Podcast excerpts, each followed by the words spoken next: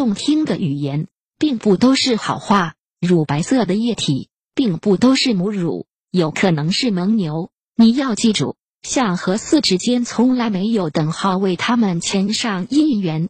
草。妈了个逼的姓敖的又要吐槽，动听的语言并不都是好话，乳白色液体并不都是母乳，有可能是蒙牛。你要记住，象和狮之间从来没有等号为他们牵上姻缘，所以既成就了学以致用，又成就了东施效颦。某一天，我正在浏览小魔的空间，发现他植入魔兽世界视频，但是他也玩魔兽这样的疑惑，点击观赏，才发现自己错得一塌糊涂。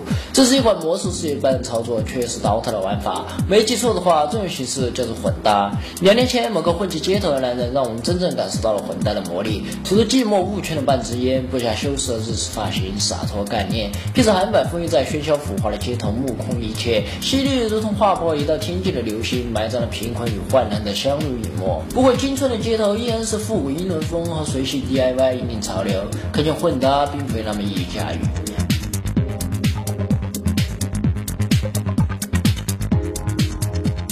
在第二世纪中，混搭并非嗷嗷待哺的新生儿。早在1988年，一款叫做《鳄鱼先生 FC》轻版动作游戏就用独特三位一体式的混搭被业界牢牢记住。在水雾弥漫的热带丛林，鳄鱼先生邓迪似乎遇到了麻烦，因为很多时候邓迪不知道自己那生硬的拳脚是否命中敌人。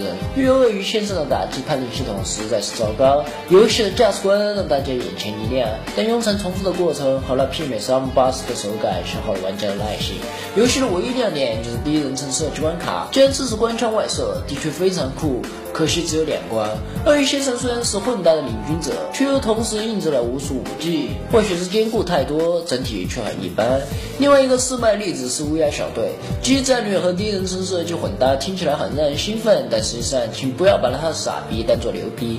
游戏的表现告诉我们，这可不是个好主意。这样的混搭的结果就是即时战略很及时，但不战略；第一人称可以射，但非射击。游戏用撇脚操作和幼稚的剧情为其赢得了我们玩过了你就不必再玩。这样的评价，不是所有的游戏都像《魔族之地》那样把 RPG 和 FPS 混得像杯鸡尾酒那样，在约束和自豪中散发出想象力。暗恋是成功的哑剧，说出来就成了悲剧。混搭如同娇美可人和冰清玉洁并存的倾国红颜，若雨若晴。两人虽一见倾心，却又遥不可及。不过奈何国产游戏却又多了一份牙买加的痞子气。你不宠我，我就回你娇弱。国产游戏都要玩混搭，那我只能说，再牛逼的肖邦。也谈不出老子的悲伤。说到最开始我提到的小魔介绍那款 DOTA 将魔兽世界混搭的游戏，我实在是佩服国产游戏的创造力。马化腾说过，创新是对用户体验的极致追求。其实这是一副对联，老马只说了上联，下联应该是山寨是对玩家钞票的急速吸收，横批你懂的。那么，DOTA 和魔兽世界混搭到底是否能将两者的吸金能力和二为一，产生化学反应呢？钙和水是人体必需的元素，但两者混搭的话。这款不计压力运用 DOTA 和魔兽世界两种最热门的游戏元素混搭在一起，将自己推向风口浪尖的国产游戏叫《大力神恩爱》。名字有一种广告多的既视感。男人希望自己的女人在生活中娴熟温柔，在床底之上却又最好是风骚甚至放荡。但大力神恩呢，却不想被玩家当做女人，自己为贴抚弄，百般调情，却又得不到玩家的宠幸。